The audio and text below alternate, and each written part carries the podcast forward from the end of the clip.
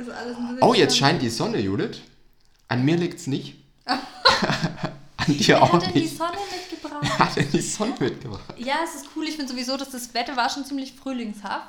Ja. Und jetzt ist es nochmal so richtig kalt geworden. Das finde ich Ja, es hatte schön. minus 5 Grad heute Morgen. Ja, Ja, ja. musste kratzen wie so ein Aber Irrer. trotzdem kann man nicht Schlittschuh laufen. Ist komisch eigentlich, ne? Warum kann man das eigentlich nicht mehr? Weil es nicht. Weil mehr, ist nicht mehr lang genug ist glaube ich, gell? geworden, ja. Aber wärst du sonst eine Schlittschuhläuferin? Ja, total. Meine Mama hat nur früher immer gesagt, ich muss erst schauen, bis die ganz dicken Männer auf dem Eis sind, weil wenn die nämlich nicht einbrechen, dann Dann brichst du auch nicht ein. Das Ja. ist voll der gute Tipp. Das ist der beste Und Tipp. noch mehr Tipps So verliert. gibt's jetzt wieder. Das ist so. Und noch mehr Tipps gibt's jetzt wieder zum Hausbau. Ja, es geht los. Willkommen zu Hausbautipps mit Flo vom Bauherrenforum, dem Podcast für alle zukünftigen Bauherren.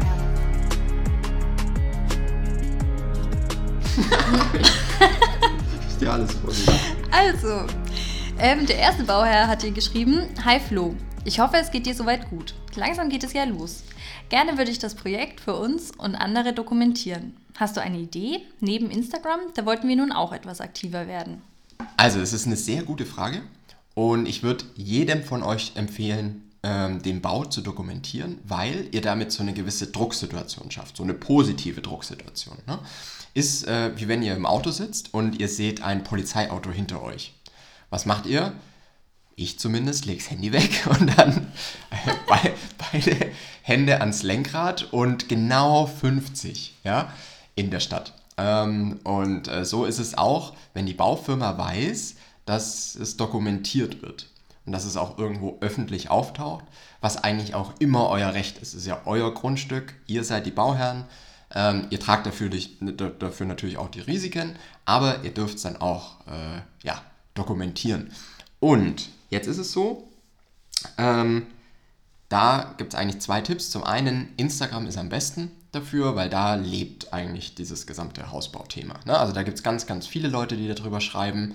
Und ihr bekommt auf Instagram auch eine ganz andere Reichweite, als ihr das jetzt auf, äh, mit einem eigenen Blog haben würdet. Ne? Weil einen eigenen Blog, ihr könnt eigentlich nicht so viel mehr machen, als ihr auf Insta machen könnt. Ne? Da könnt ihr auch zu jedem Beitrag einen ganz langen Artikel verfassen und sowas und halt Bilder posten. Dasselbe, was man auf einem Blog auch machen würde. Nur der Nachteil ist, so ein Blog, den sieht halt keiner. Also gibt ja keiner bei Google euren Blog ein oder so. Und selbst wenn jemand Baublog eingibt, findet er euch nicht. Ich würde euren Blog schon auf Google eingeben. Aber okay. Du kennst ihn ja nicht. Ne? Aber auf Insta ist die Wahrscheinlichkeit einfach höher, dass man gefunden wird. Weil das ist ja nur wieder, wenn du dran denkst, also, na, wenn du zu einer Baufirma gehst und sagst, hier, ich dokumentiere das File, ne? um denen so ein bisschen halt ne, einen positiven Druck zu geben, ähm, einen positiven Druck, dann, dann sagen die, ja, cool, äh, deine zwölf Follower, ne, die Interessieren die nicht. ne, interessieren die nicht. Aber, und das ist das Schöne auf Insta, macht euch, und das ist der zweite Tipp, macht euch ein Business-Profil, weil dann könnt ihr sehen, wie die Reichweite von eurem Post wirklich ist. Und da könnt ihr ja mit, mit guten Hashtags und sowas kann man da arbeiten. Und dann sieht man die Posts auch oder kriegen eine deutlich bessere Reichweite als jetzt nur die Follower, die ihr habt. Also selbst wenn ihr jetzt nur 100 Follower oder so habt, dann kann dieser Beitrag, den ihr postet, trotzdem von 4.000 oder 5.000 Leuten gesehen werden, ne? weil ihr über die Hashtags ganz, ganz viele Leute einsammelt. Und auch das könnt ihr dann der Baufirma wieder zeigen, wenn ihr so ein Business-Profil habt, ne? weil da wird euch das angezeigt. Also deswegen, wenn ihr das wirklich machen wollt und auch ähm, zeigen wollt, geht dann auch wirklich auf die Baustelle und, und macht da wirklich Fotos, sodass man das auch mitkriegt, sodass der Bauleiter mitkriegt, ne? weil dann wissen die das und dann ist da so ein positiver Druck dahinter. Also das kann ich wirklich jedem nur empfehlen. Macht es und die einfachste Variante, ohne dass man sich jetzt da groß Gedanken machen muss mit, weiß ich nicht, noch einem Impressum und keine Ahnung, was man mit einem Blog alles bräuchte, ähm, macht's einfach auf Insta. Hast du jetzt vorhin gesagt, wenn du Auto fährst und die Polizei kommt, dann legst du das Handy weg? Selbstverständlich. Ich halte mich ja ans Gesetz. Erst wenn die Polizei kommt. Ja, bravo. Nein, natürlich immer. Okay, mhm. natürlich. okay. Was mich jetzt interessieren würde, also den Bauherrn, habt ihr die Wahl oder bezieht ihr nicht über eine bestimmte Baufirma? Uns wurde beim Vertrag unterschreiben nämlich erzählt, dass wir die Wahl Gas oder Solar zwischen ähm, Wissmann ähm, und Wolf haben. Bei der Bemusterung wusste niemand mehr was von Wissmann. Hätten wir aber gern gehabt. Ja, Das ist eine schöne Sache, ne? wenn, der, wenn man bei der Heizungswahl dann am Ende äh, doch nicht mehr wählen kann, ne? sondern nehmen muss, was vorgeschrieben wird. Ähm, und das ist auch so ein bisschen, was man im Vorfeld eigentlich schon, also da hat man im Vorfeld schon einen Fehler gemacht. Ne? Wenn man bei der Bemusterung ist und sowas dann gesagt kriegt, da ist es eigentlich schon zu spät, weil das ist auch, das werdet ihr ganz, ganz oft hören, das ist der Lieblingsspruch von, äh, von äh, Handelsvertretern. Ja, das ist gar kein Problem, das können Sie bei der Bemusterung wählen. Damit hat er gleich zwei Dinge, nämlich einmal, er hat gesagt, das ist überhaupt kein Problem, also kann man machen, er hat es in Aussicht gestellt, dass es geht. Und B, ähm, er hat das ganze Thema auf die Bemusterung verschoben, also muss er es jetzt nicht gleich klären. Ne? Und ähm, ihr habt ein gutes Gefühl. Aber bei der Bemusterung und wenn ihr nur solche Aussagen bekommt, ohne dass was schriftlich festgehalten wird, dann habt ihr natürlich das Problem, weil man am Ende doch eben nicht alles so leicht wählen kann, wie man sich das eigentlich vorstellt. Ne? Oder wie es vielleicht vorher auch mündlich versprochen wurde. Aber mündlich bringt euch halt nichts. Ne? Deshalb der Tipp, lasst es euch wirklich immer mit ins Angebot schreiben, welches Modell und welche Marke die Heizung haben wird. Weil wirklich dann seid ihr auf der sicheren Seite. Dann könnt ihr immer hingehen und sagen, hier im Angebot und in der Auftragsbestätigung steht drin, dieses Modell von der Heizungsfirma, das möchten wir haben, weil darauf haben wir auch Anspruch. Ne? Also das können die machen und, ähm, oder das könnt ihr so festlegen. Und wenn ihr, wenn die Baufirma sich da sträubt und sagt, nee, machen wir nicht, dann sucht euch eine andere. Die nächste Bauherrin fragt, hatte das denn jemand, dass die Fliesen nicht alle gerade waren? Gibt es da einen Toleranzbereich? Mich würde interessieren, was denn gemacht wird, wenn wir das bei der Hausübergabe bemängeln. Wir haben jetzt auch nicht jede einzelne Fliese überprüft, aber beim Drüberlaufen sind uns zwei Unebenheiten direkt aufgefallen, wo sogar eine Kante zu spüren ist. Dafür, dass wir einen Haufen Geld bezahlen, hätte ich so etwas nicht erwartet. Wir werden uns das heute auch nochmal mit Wasserwaage anschauen. Ja, gute Idee und gute Frage, weil das ganz, ganz oft passiert. Und zwar auch bei Anbietern, die sich erstmal auf die Fahne schreiben, dass sie sehr hochwertig bauen. Ne? Ähm, das Problem ist, dass das sehr ärgerlich ist und am Ende auch nicht mehr korrigiert werden kann. Also wenn Fliesen mal schief liegen, ähm, da kommt ja keiner mehr. Ne? Das ist einfach unverhältnismäßig, dann die Fliesen nochmal komplett rauszureißen und neu zu machen. Das machen die im Endeffekt nicht. Und es ist auch teilweise so, dass es sich nicht mal um einen Mangel handelt.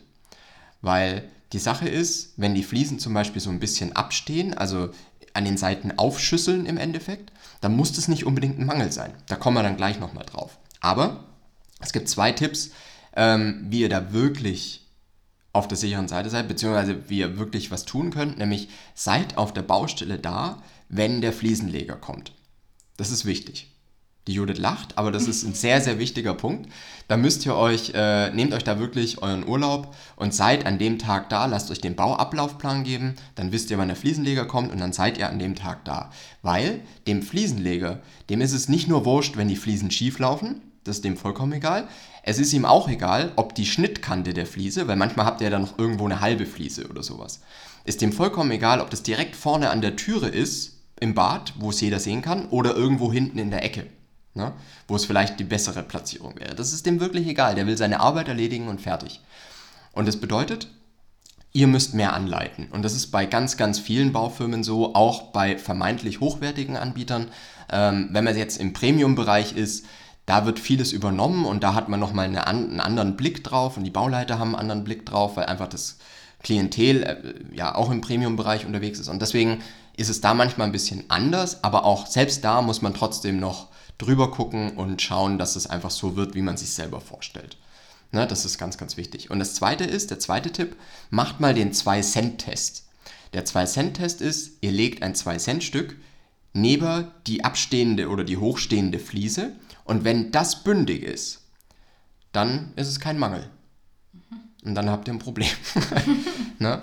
Und das Ding ist, das kann euch halt wirklich bei so günstigen Fliesen passieren. Äh, ja, also wenn ihr die im Standard nehmt, ne, die Fliesen, die die Baufirma im Standard habt, dann ist das leider wahrscheinlich so, dass für diese 25 oder 30 Euro oder was da versprochen wird, diese Fliesen sind vom Material her leider so ein bisschen schwächer und wenn die gebrannt werden, dann können die an den Seiten so aufschüsseln und dann stehen die an den Rändern über. Ist keine schöne Sache und ist super ärgerlich, ähm, weil es halt wirklich auch kein Mangel ist, wenn ein 2-Cent-Stück noch bündig andeckt. Also von dem her, schaut da wirklich drauf, Schaut bei der Bemusterung vielleicht auch genauer hin, dass ihr einfach nochmal ein Upgrade bei den Fliesen nehmt. Müssen ja dann auch nur, weiß ich nicht, Fliesen für 10 Euro mehr den Quadratmeter sein. Dann habt ihr meistens schon ein besseres Material, mit dem man besser arbeiten kann. Hm, aber was ist denn dann mit anderen Handwerkern? Also muss man dann bei allen eigentlich am besten da sein oder nur bei den Fliesen? Weil so viel Urlaub hat man ja dann vielleicht auch wieder nicht. Ja, also das ist so wirklich, man, man sollte wirklich den Jahresurlaub in dem Jahr, in dem das Haus gebaut wird, mhm. sollte man nicht anders verplanen, sondern halt wirklich für die Baustelle da sein. Wollen ja auch viele, mhm. ne, dass man da ist, wenn, die, wenn das Haus aufgestellt wird und so weiter. Ähm, ja, also es gibt ein paar wichtige Termine, wie jetzt zum Beispiel die Rohbaukontrolle, ne, dass man wirklich schaut, sind die Wände gerade, passen die Schnittstellen, ist der Insektenschutz richtig verbaut und sowas. Da würde ich aber auch immer jemanden mitnehmen, weil das halt große Themen sind und auch wie beim Insektenschutz erkennen die meisten Leute gar nicht, ob der überhaupt verbaut ist oder nicht. Ähm, das ist ganz schwierig. Hier geht es ja jetzt eher um so Themen, die, also ist jetzt die Fliese schön gemacht, also eher so das Finish, so der, der, ja. der abschließende Design-Aspekt sozusagen. Ne? Also man könnte natürlich bei jedem Gewerk und man sollte auch bei jedem Gewerk irgendwie auf jeden Fall mal dabei sein, ne? ja. wenn der Estrich gelegt wird und man merkt zum Beispiel, ja, okay, irgendwie ist es noch komplett feucht im Haus, aber der, der Bauleiter oder der Fliesenleger sagt, ja, wir können jetzt hier anfangen. Ne? Ist auch keine gute Idee zum Beispiel. Mhm. Ne, Wenn es einfach noch zu feucht ist. Das, aber vielleicht müssen die wieder oder wollen die wieder ihren Terminplan einhalten. Lauter so Geschichten. Das würde jetzt ein bisschen weit führen ins Thema ähm, wie sollte man sich auf der Baustelle wirklich verhalten. Ne? Ähm, das ist ein Thema, was wir auf jeden Fall mal bei Inside Fertighausexperte, um mal unsere andere Show anzusprechen, mal mit dem Tobi besprechen. Ähm, da steigen wir da mal tiefer ein. Aber grundsätzlich, gerade für so Dinge wie ähm, das schlussendliche Design der Fliesen, da sollte man auf jeden Fall da sein. Okay, dann geht's weiter. Hallo, hat schon mal jemand ein altes Haus abgerissen und kann etwas über die Kosten sagen? Also so eine grobe Richtung? Ja, hat bestimmt schon mal jemand gemacht. Ne? Ähm, Kosten hängen natürlich davon ab, was das für ein Haus ist, wie groß, ist da ein Keller dabei und vor allem gibt es irgendwelchen Sondermüll, also Asbest oder sowas. Ne?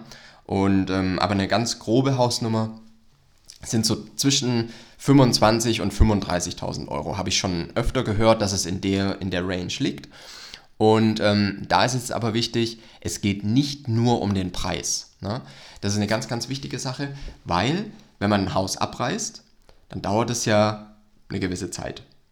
Und diese Zeit müsst ihr wirklich einplanen. Also hier wieder Stichwort, wie lang ist überhaupt der Festpreis von der Baufirma bindend? Also wie, wie lange ist der festgeschrieben, ne, diese Festpreisbindung?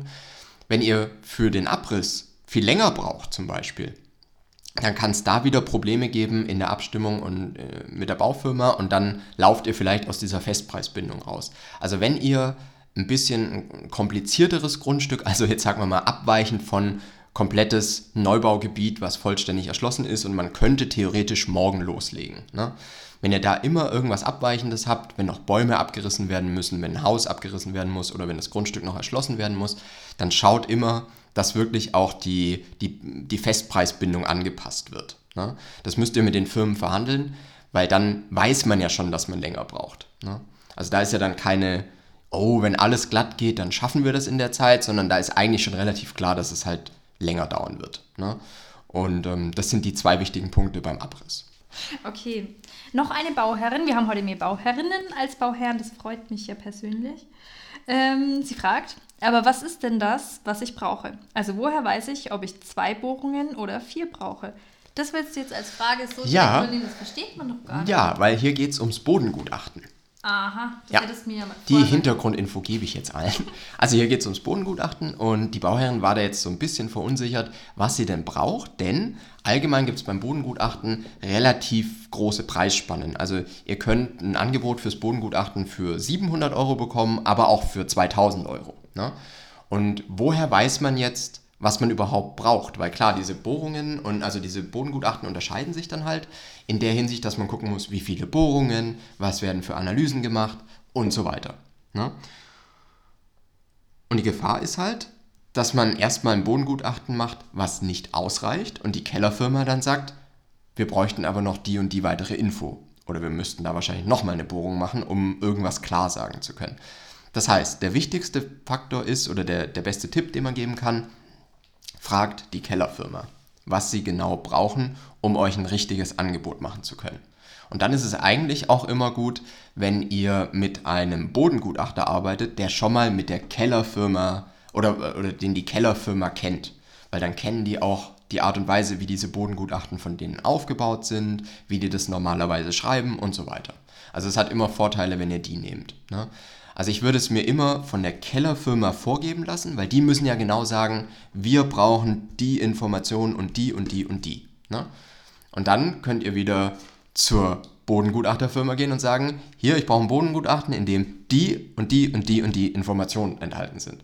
Ne? Also das ist ja nur eine Abstimmungsfrage, weil ich glaube, kein normaler Mensch hat eine Ahnung, was jetzt in einem Bodengutachten Ja. drinstehen sollte und wie viele Bohrungen und so weiter man braucht. Also von dem her, lasst euch das wirklich von der Kellerfirma vorgeben, weil dann habt ihr da eigentlich keine Probleme. Ne? Super. Also vielen waren Dank das für schon eure ganzen Fragen. Fragen. Danke, danke. Ja, vielen Ähm, Dank, auch von mir an der Stelle. Wenn ihr andere, wenn ihr äh, weitere Fragen habt, vielleicht ihr die in auch, die Gruppe schicken. ja, ihr könnt die in die Gruppe schicken. Weil das hilft ganz sicher Bauherrenforum. ganz vielen anderen Bauherren und Bauherrinnen auch Ja. weiter. Einfach Bauherrenforum auf Facebook suchen. Das heißt jetzt Bauherrenforum, Grundrisse, Baufirmenerfahrung und Hauspreise. Flo hat den längsten Namen, Ich habe den längsten Namen der Welt erfunden, aber es ist sehr bezeichnend und ist auch genau Ganz das, was ihr da eigentlich. findet. Auch das. Ja. Ja, ist genau, was ihr da findet. Ähm, schreibt uns da gerne. Ihr könnt auch ähm, zu den Fragen, die wir jetzt hier diskutiert haben, könnt ihr natürlich gerne eure Meinung und eure, eure eigenen Erfahrungswerte mit abgeben, auch gerne in der Gruppe. Da freuen wir uns wirklich drauf. Oder auch als YouTube-Kommentar uns eigentlich gleich. Wir beantworten lieber in alles. der Gruppe. Ich lieber in der Gruppe. find das besser. Findest du es besser? Okay. Aber okay, wie ihr wollt. okay. Ja, wenn ihr die Judith also glücklich machen wollt, dann in der Gruppe. Ja, Ja, und ähm, wir bereiten bis zum nächsten Mal wieder mehr Fragen vor. bis zum nächsten Mal. Bis nächstes Mal. Hm.